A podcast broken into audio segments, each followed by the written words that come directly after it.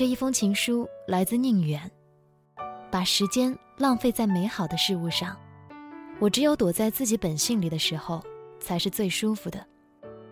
常常累得不行了，回到家还是舍不得休息，读书、做手工、种花，给家人做一顿可口的饭菜，这些在别人看来可有可无的事情，对我却异常重要。有朋友问：“你怎么那么好的精力呢？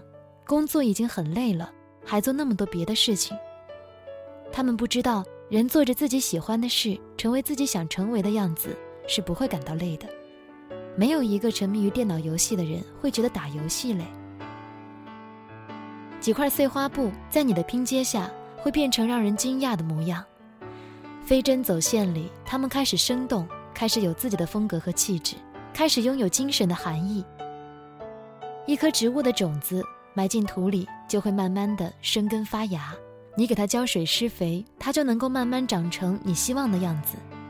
这些琐碎的过程，在我看来，美好的很。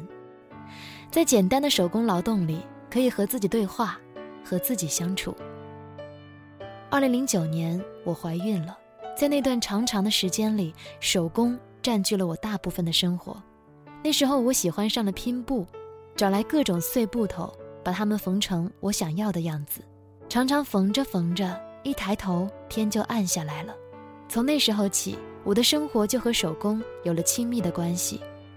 到现在，就像渴了要喝水，饿了要吃饭。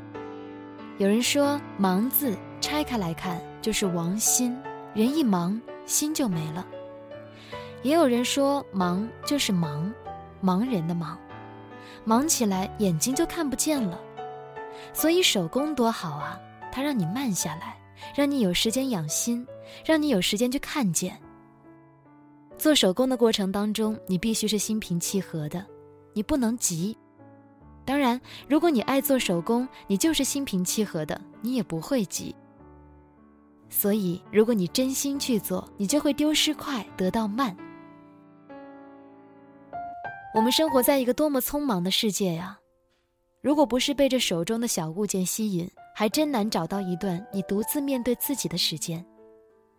沉下心来，让身体投入到一项简单劳动当中，精神就会得到放松。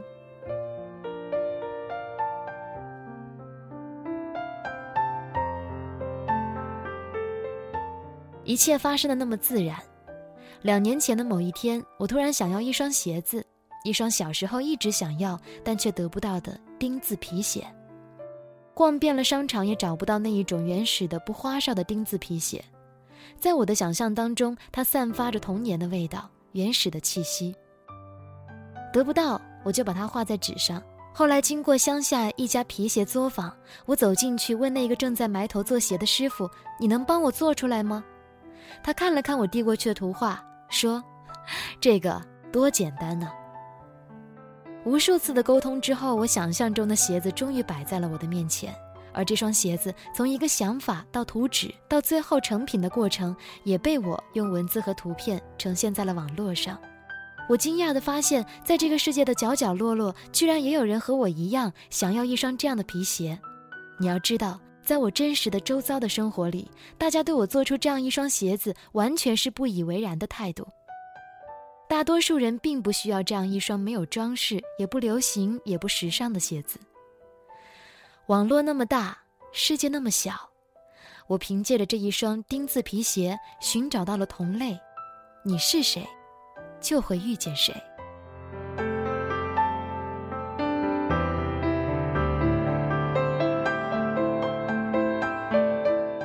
除了做鞋子，我还做衣服。所有我做出来的东西。首先是我自己想要的，我不用取悦任何人，但是必然的，这世界还有很多人和我一样。以前我想让自己淹没在人群里获得认同，而如今做手工让我明白，寻找安全感的方法可以有很多，但最可靠的是内心的坚定和从容。人的每一种身份都是自我绑架，为失去是通往自由之途。岛屿书里有这样一句话：“没有什么比自我选择的孤独更能解放人了。”回想这几年，我的生活正是在不断的后退，退到了日子的深处。脑子里闪过过去几年的点点滴滴，觉得好，好的事事皆可原谅，但不知原谅什么。两年前，我把家里几大箱礼服和正装，还有一大堆的化妆用具打包送人，离开了电视台。半年前，我向我工作了十年的大学递交了辞职书，从此成为名副其实的个体户。两年多时间，我逐渐从一个主持人、教师变成现在这个样子。每天面对电脑，面对画纸，面对成堆的布料。会画图，会写字，会做衣服的裁缝，写想写的字，做喜欢的衣服。我开着一家淘宝店，卖自己工作室设计制作的衣服和鞋子，赚钱养活自己。我想，这就是我一直想要的生活。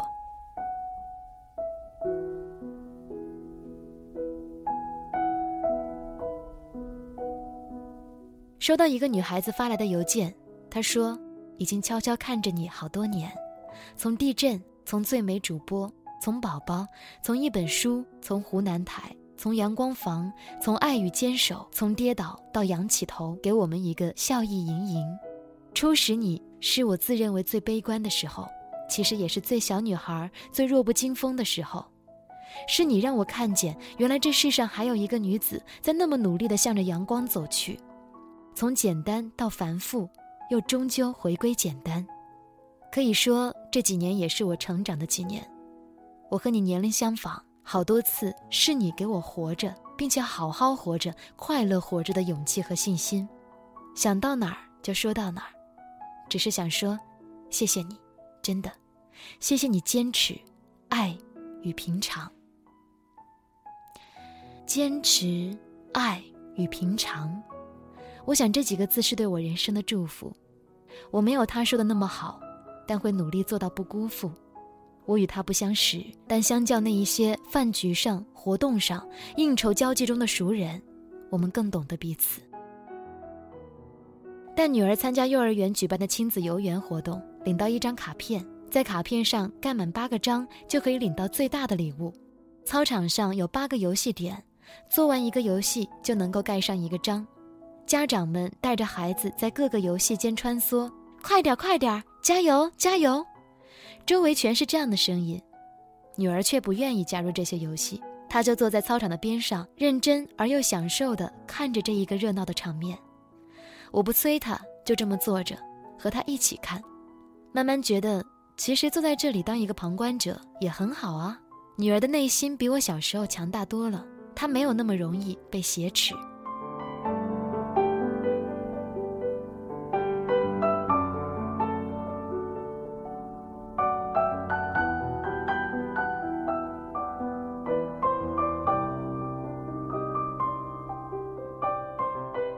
世界是那么的丰富，有些人把日子过成段子，有的人把生活当成舞台，自己就是演员，还有人怀抱理想，努力奋斗，让人仰望。可是，也需要有人躲在角落，做一个认真过日子的人吧。我愿意是那一个安静的听众，听自己，也听世界。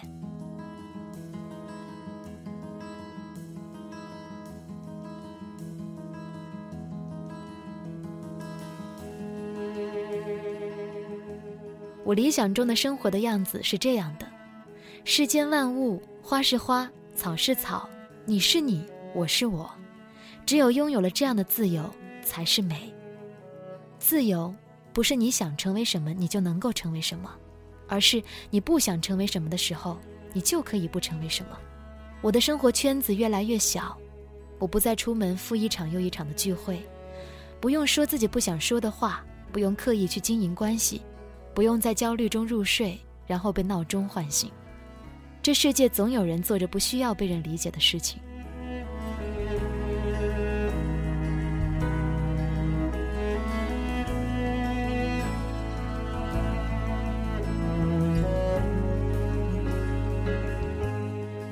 在夏天消逝之前，我摘下院子里最后一只红番茄，是红番茄，红在地里的红番茄。你们大概不知道，那些在市场上买到的绝大部分的番茄，你们看到它们是红的，但实际上，在它们还是青绿色的时候，就离开了土地，离开了藤蔓。它们被装进箱子，运进城里，一个地方到另一个地方。等你们看到它们的时候，它们已经红了。它们不是红在枝头，而是红在疲惫的运输过程里。如果你见过红在地里的番茄，就会相信我说的话。这两种红不一样的。地里的红番茄摘下来放进嘴里，味道也是不一样的。它们更甜，或者更酸。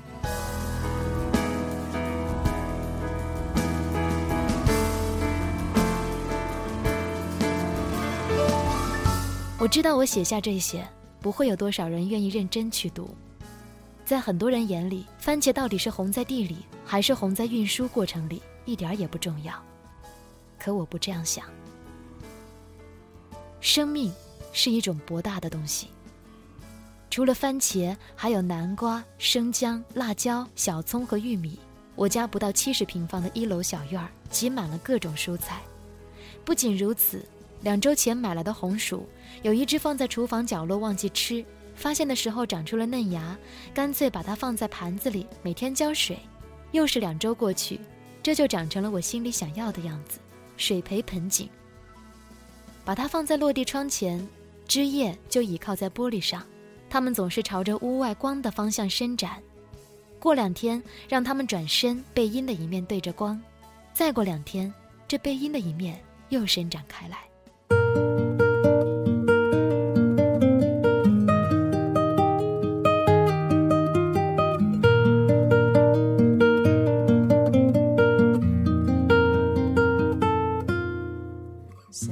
在小说《海上钢琴师》里，那一个世人无法理解的钢琴师，一九零零从出生那一天起一直待在海上，从没离开过大船。有一天，一九零零终于鼓起勇气准备下船了。他走到第三级台阶的时候，回望了大海，又转身回到了船上。你在海上待了三十二年，从出生到现在从不离开，为什么？现在又为什么想离开？为什么又要回来？当人们问他这样的问题的时候，他说：“我只是想从陆地上看看大海。”后来，他最终和大海一起消失在海里。也许海洋上的八十八个琴键，在他的世界里比任何事情都重要。也可能在没有学会与这个世界和平相处之前，这是最好的选择。他的一生就是这样，他凭借钢琴注视世界。并获取了他的灵魂。这世界总有人在做着不需要被人理解的事，这是我的选择。我是思思，感谢你的聆听。